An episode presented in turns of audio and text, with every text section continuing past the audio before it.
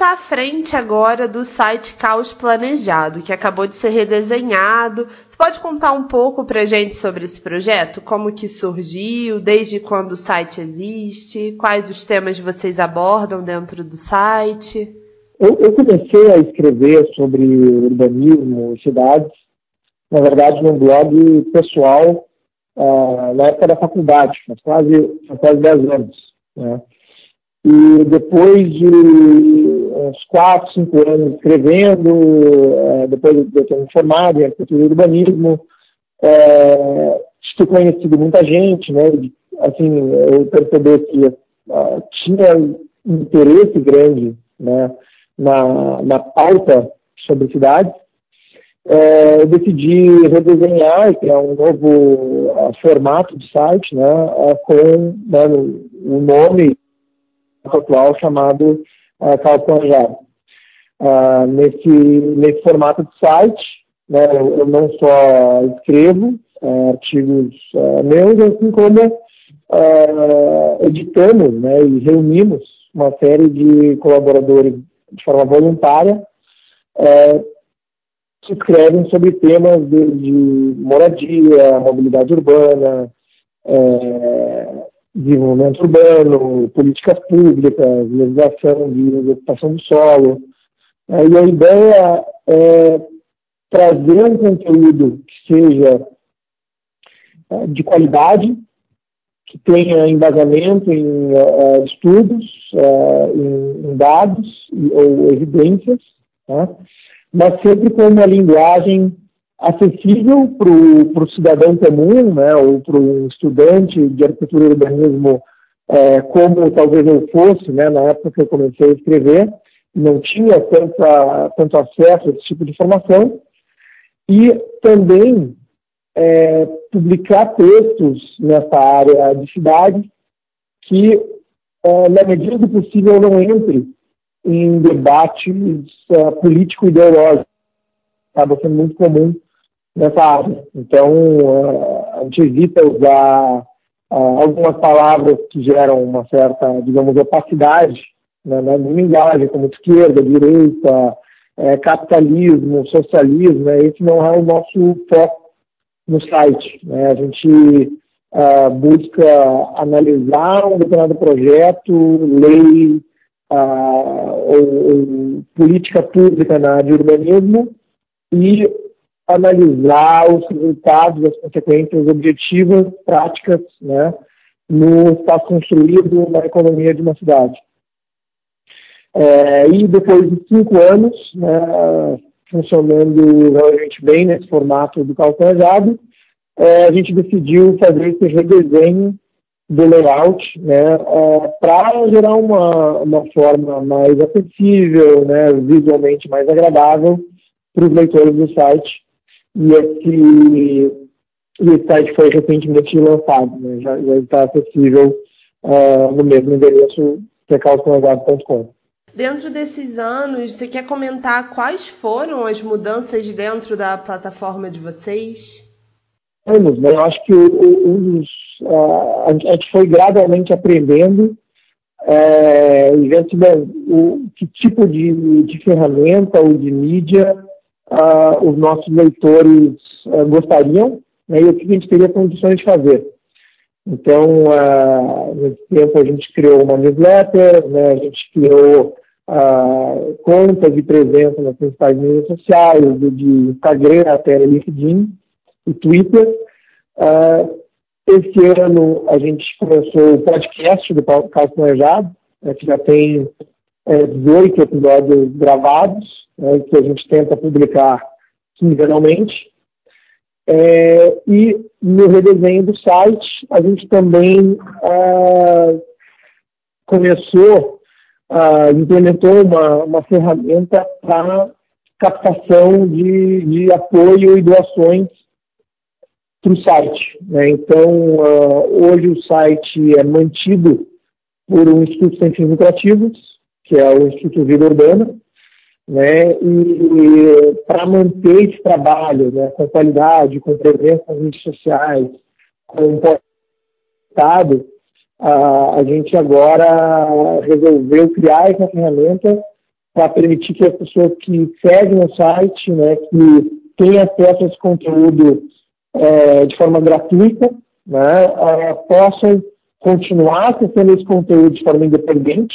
Né, então, a gente é, fez isso para não precisar não depender de um patrocinador ou de um doador específico, né, e também é, permitir que tenha esse acesso ao site sem, sem banner, sem poluição, né, de uma forma super limpa. Então, né, essa foi uma das importantes ferramentas implementadas nesse redesenho do site, que vai é, tentar, né, que tem o objetivo de nos ajudar a permitir a sustentabilidade do site ao longo do tempo nos próximos anos. O site de vocês vem crescendo bastante. Como que vocês têm impactado a sociedade e como você vê a importância desse trabalho? Então, a, a gente é, tem, né, todas as publicações e, e a gente tem um contato muito forte com a comunidade de leitores e de, muitas vezes, técnicos, secretários, vereadores, prefeitos que leem a plataforma, né.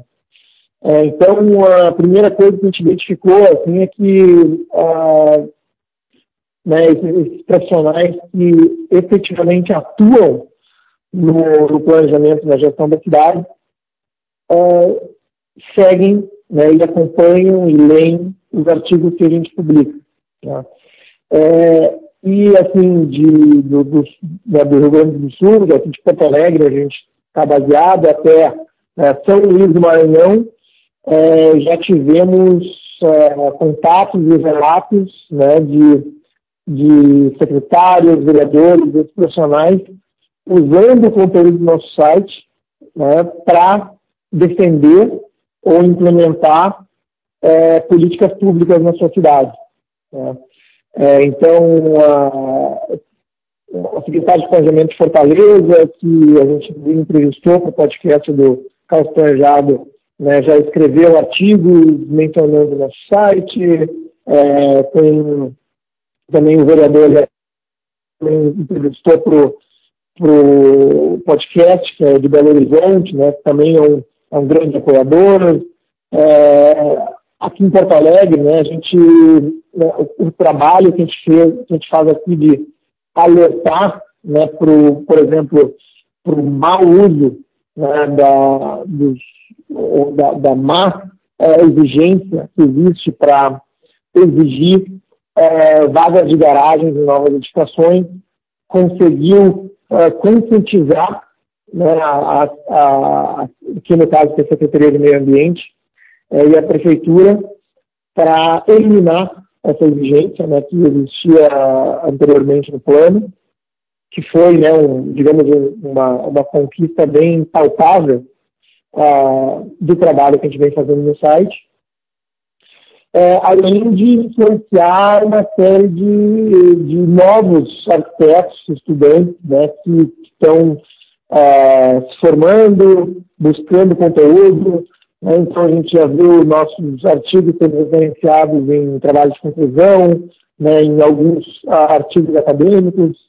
É, então, uh, cada vez mais a gente tem percebido que é um conteúdo importante, né, é, não só para formar arquitetura e urbanismo né, e áreas adjacentes, como geografia urbana, economia urbana, assim como, de fato, influenciar políticas públicas uh, na área urbana da cidade brasileira. Você comentou sobre as políticas públicas, né? É, como você analisa quais são essas políticas públicas que melhoram a mobilidade urbana? É, então, o, o, a gente publicou, né, também está disponível é, gratuitamente no, no, nosso site, um pequeno livreto chamado Guia de Gestão Urbana. Né, e, e nesse guia a gente tentou assim, sintetizar algumas das principais ideias ou recomendações para é, auxiliar ou, ou, ou, direcionar gestores públicos né, é, que buscam é, implementar projetos ou, ou criar leis, ou mudar leis, ou extinguir leis, né, é, na sua cidade, na área de urbanismo. É, então, alguns exemplos que eu poderia citar, né, que estão aí, é, primeiro, assim, uma, uma mudança de foco que existe hoje em urbanismo, é, de, de, de, uma excessiva regularidade, né, que teoricamente estaria coberta por uh, empreendedores, arquitetos, engenheiros, né, todo mundo que constrói é, que tem conhecimento técnico né, de, de impactar o terreno privado, para de fato cuidar do espaço público. Né? Então, o que isso tem a ver com mobilidade urbana? É, hoje, por exemplo, as nossas calçadas estão, ah, em maioria dos casos das cidades brasileiras, totalmente esquecidas. Né? É, falta uma padronização, existe uma essa zona cinzenta de ser um espaço público exigir da manutenção do, do, do privado, né, do lote adjacente. Isso dificulta, por exemplo, essa interface entre a calçada e a via, de como equipamentos urbanos vão ser implementados na calçada, de como um parklet ou de como uma ciclovia vai ser implementada junto à calçada ou precisando né, fazer alguma integração com a calçada. É, com isso, essa, essa mudança de prioridade seria, é, digamos, um, um arcabouço inicial para pensar em, em, mobilidade urbana. Né? Depois, é, acho que é importante, pouco mencionado, é, é a incorporação do que a gente chama de transporte alternativo, né, ou que alguns chamam de vans ou peruas, né, que são uh, transporte coletivo de uma capacidade menor para rede de transporte de fato né, da cidade, porque esses, esses serviços eles, eles, permitem uma capilaridade muito grande no sistema, né, eles conseguem chegar em periferias urbanas, né, em comunidades de baixa renda, que hoje não têm um acesso adequado ao transporte público de massa, é, e ter um, um, assim, rotas extremamente dinâmicas dentro da região da cidade. Né? É, então, a gente sugere que esses serviços não sejam marginalizados ou, ou assim, é, criminalizados, em muitos casos, né, cidade brasileira, e sim sejam regularizados, né, é, permitindo né, que pequenos, inclusive pequenos empreendedores possam uh, criar as suas rotas de uh, transporte coletivo na cidade, gerando essa alternativa de baixo custo para, uh, principalmente, comunidades de baixa renda em periferia. Né? É, então, esse tipo de recomendação é o que a gente acaba discutindo no site com bastante frequência, porque também são, são ah, projetos que exigem mais assim, uma, uma mudança de foco, uma mudança de prioridade, uma mudança legal, do que um grande investimento ou um grande projeto público, né, ah, que foi, assim, historicamente, né, o, o que a gente tentou fazer no Brasil, e uh, talvez fossem medidas que com, com custos mais baixos, né, pensando assim, inclusive nesse cenário de, de extrema uh, dificuldade fiscal dos municípios, de gerar melhorias urbanas, mobilidade urbana, sem, um, um, sem exigir um investimento uh, muito grande, imediato, né, numa, numa grande obra, num grande projeto. É exatamente o que eu ia falar agora também, porque a mobilidade urbana ela veio sendo modificada ao longo desses anos, né? Você acredita que teve essa evolução? Como que a gente está atualmente em relação a isso? Houve, houve, algumas mudanças, mas que ainda foram pontuais. Né? Eu acho que existe um, uma cobertura midiática muito forte de, dos aplicativos de transporte, né? de patinete, de bicicletas e, e, coisas assim que começam a, a, mudar alguns padrões de deslocamento, alguma, gerar algumas alternativas né, para as pessoas na cidade. Mas, é, querendo ou não, né, essas, essas alternativas correspondem a um percentual muito pequeno do total de, de viagens, né, do, do, total de deslocamentos que são feitos na cidade como um todo. Né, a, gente ainda depende muito do, do automóvel e das redes de transporte de massa, né, que, é, diga-se de passagem, estão passando por um período muito ruim. Né, os, os, transportes de massa uh, perderam muitos uh, passageiros para o automóvel, né, para as motos, é, os, esses transportes estão presos hoje no congestionamento, né? então o, o, o, trânsito congestionado prejudica esse transporte. Eles estão inseridos hoje numa realidade urbana de cidades que se espalharam muito no território, né? então nessas periferias de densidades mais baixas é muito difícil, né? ou, digamos quase impossível viabilizar um transporte de massa, né? É, essas periferias exigem uh, transportes uh, de, assim, mais individualizados, querendo ou não, e uh, ainda tem a sua operação, né, ou sua, a sua cobrança, né, que depende de decisões políticas e não operacionais. Né? Então, tanto de custo de tarifa, como de exigências como isenções né, para idosos, estudantes, alguns funcionários públicos, e uh, a presença do cobrador, em muitos casos, na maioria dos casos, uh, que representam um custo significativo do preço da passagem nesses, nesses casos. Então, essas novas alternativas que surgiram, vão ser uma alternativa ao transporte coletivo de massa em situações muito pontuais, né? Não dão conta de uh, gerar assim, uma alternativa de fato, né? Ou de melhorar de fato esse sistema uh, na cidade brasileira.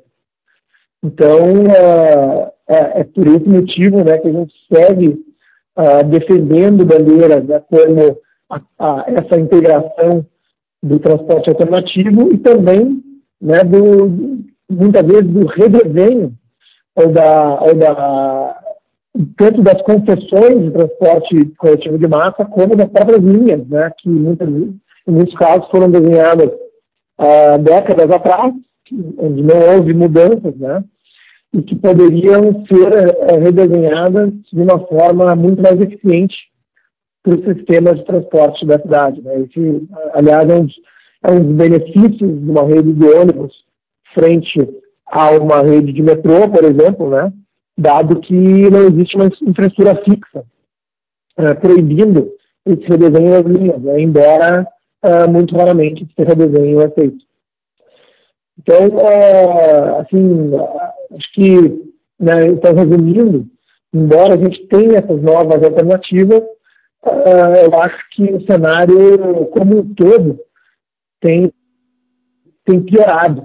Né? Se a gente analisar dados mais macros, né, como tempo de deslocamento das pessoas, né, uh, e, o quanto né, a população de, de, renda mais baixa tem acessibilidade a empregos, por exemplo, na área, na área, nas áreas centrais da cidade, e o tempo que elas levam para chegar nessas áreas, é, isso não tem melhorado de forma significativa ao longo dos últimos anos na cidade brasileira. E em relação a essas melhoras né, que acabam envolvendo a gestão urbana mesmo do Brasil, é, o que, que você acredita que precisa melhorar para a gente ter uma evolução de fato? É, é, é, um, conjunto, é um conjunto de fatores grandes, né? Porque, é, primeiro, temos essa questão né, das, formas de transporte propriamente dita, né, ah, daí talvez uma, uma exceção né, no Brasil nos últimos anos foi até de Salvador, que conseguiu através de uma, de uma parceria com o operador privado é, estender a sua rede de metrô ah, né, as capitais brasileiras, o que melhorou né, a mobilidade na cidade.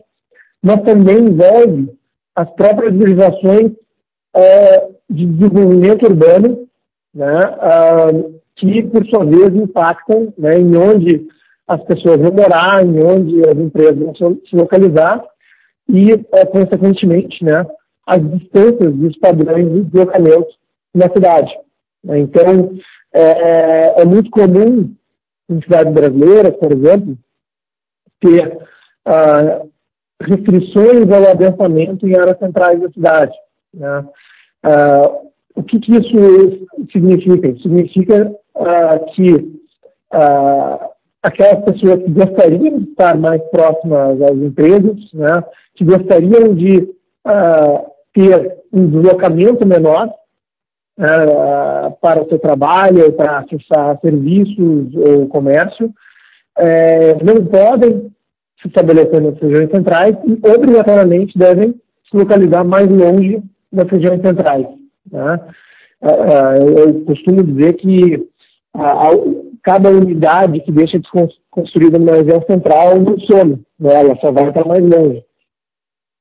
É, em cima disso, uma série de regras como zoneamento de atividades, né? é tal área residencial, tal área comercial, né? segregando as funções e, novamente, aumentando a, a distância dos, dos deslocamentos. Né?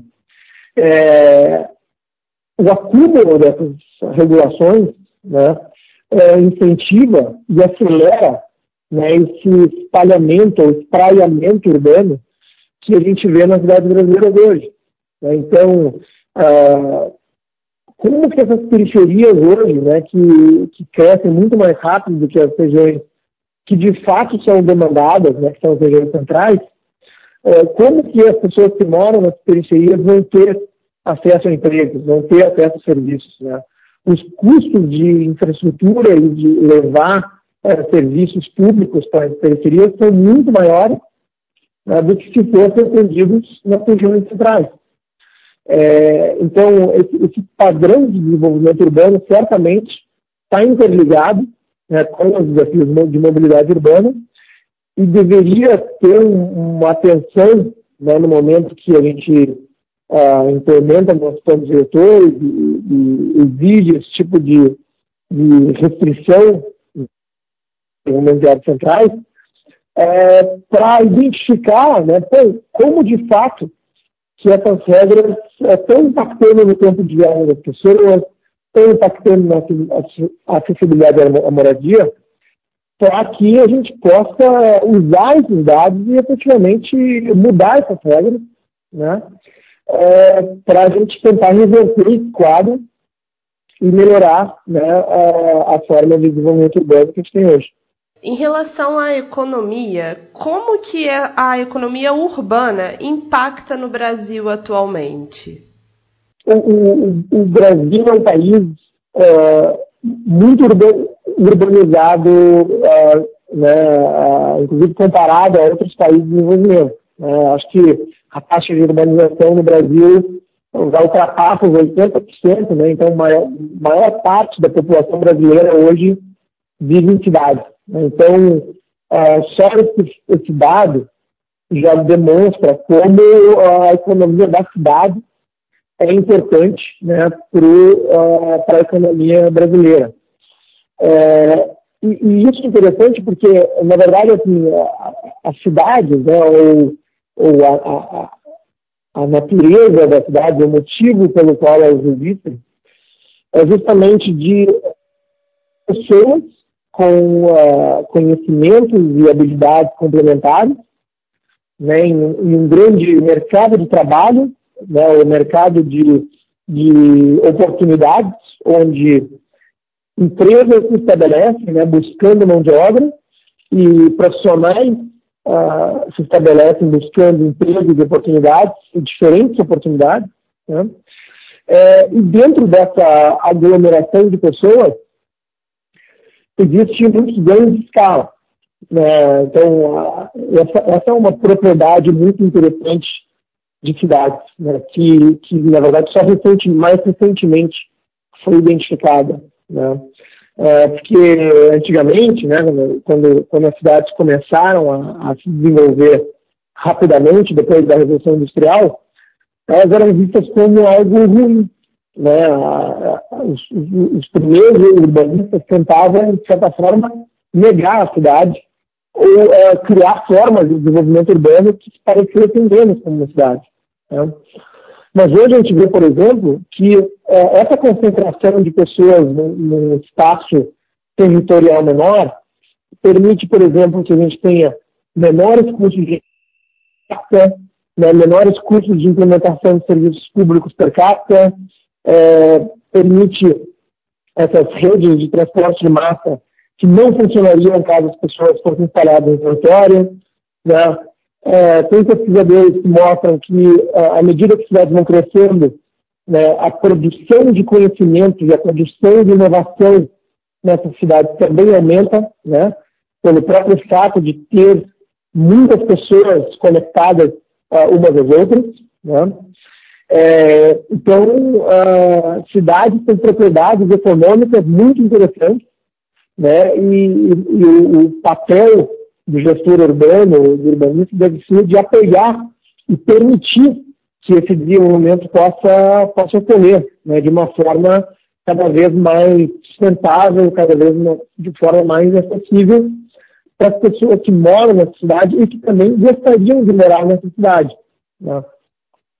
É, então, uh, eu acho que mais recentemente, né, uh, essa questão da densidade urbana tem sido mais valorizada né, no meio da gestão urbana e uh, se deu, né, porque a gente se deu conta que essa densidade não é algo ruim, né? As pessoas associaram uh, por muito tempo né, a densidade como algo ligado a, a muitos prédios, a poluição, né, a trânsito, a barulho.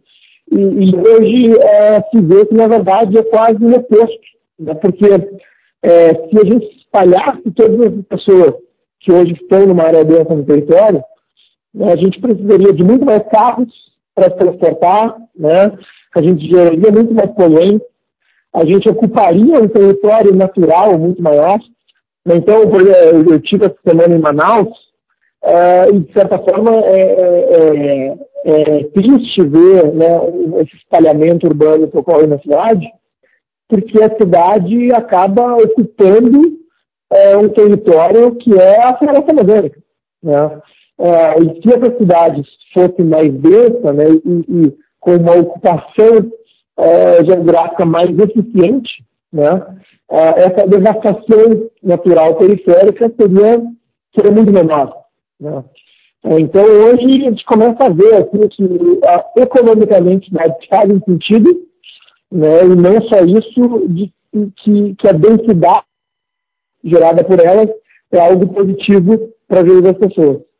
É, a gente falou bastante sobre a mobilidade urbana, né, que é um foco principal do caos planejado.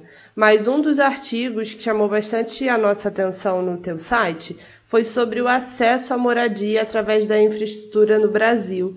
Como que você avalia essa política habitacional atual que nós temos? Hoje a gente tem uma, uma política habitacional, né, uh, como mencionei rapidamente, que é, restringe o acesso às regiões centrais, né, através das, das, restrições ao adensamento, né, as restrições à construção, é, e que também restringe a, as construções de forma geral. Né? Então, construção ainda é vista como uma forma ruim, é, é, é algo ruim para a cidade, né? infelizmente. E por que, que eu digo infelizmente? Né? a construção, ou, assim, o aumento da área construída, né, ele deve ser um reflexo da demanda por um determinado local da cidade. Né? Assim, à medida que terrenos vão ficando mais caros ou mais demandados na cidade, a forma que a gente tem de multiplicar o acesso àquele local é uh, construindo né, prédios com mais área construída, com mais altura, né, multiplicando essa terra é, e permitindo que as pessoas acessem esses locais. Né? Agora, é, as cidades brasileiras, de forma geral, impedem que isso aconteça, né? e, e, gerando é, a falta de acessibilidade a esses locais e incentivando né, esse, esse espraiamento geográfico que a gente vê na cidade. É, isso significa que o, o, déficit habitacional brasileiro é muito alto. Né? A gente uh, constrói um número muito pequeno de unidades para atender uh, essa demanda, essa demanda habitacional. Né?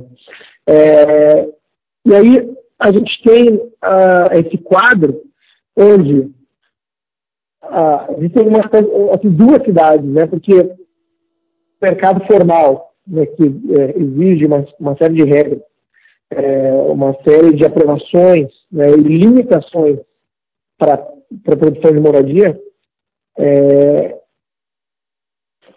a gente tem essa, essa, divisão da cidade entre essa área formal e uma informal, né? ou seja, construções que não seguem os regulamentos, ou mesmo as favelas, né, em áreas irregulares, que tentam uh, alguma, uh, algum tipo de acesso à moradia, né, da forma que as pessoas encontram uh, possíveis né, dentro do seu alcance, dado que dentro dos padrões legais elas não têm condições de acessar né, aquele que é estabelecido como, um padrão mínimo para acessar o mercado formal. Então, existe um degrau muito grande entre uh, a informalidade e a formalidade no Brasil. É, então, uh, todas as pessoas que estão na informalidade, né, uh, elas, elas ou vão demorar muitos anos, né, ou não conseguirão, durante as suas vidas, né, acessar o mercado formal, ou elas vão depender de entrar numa fila ou em algum sorteio de algum programa profissional que uh, ainda, né, em cima disso, né, infelizmente, também é produzido com unidades em áreas periféricas, né, como a do programa Minha Casa Minha Vida, que tem pouco acesso a empregos, tem pouco acesso a transporte e serviços públicos. Né. É, então, uh, realmente, assim, é um quadro da, de política habitacional uh, muito preocupante, né, e que a gente tenta uh, discutir e aprofundar o debate uh, diariamente através do conteúdo publicado no site.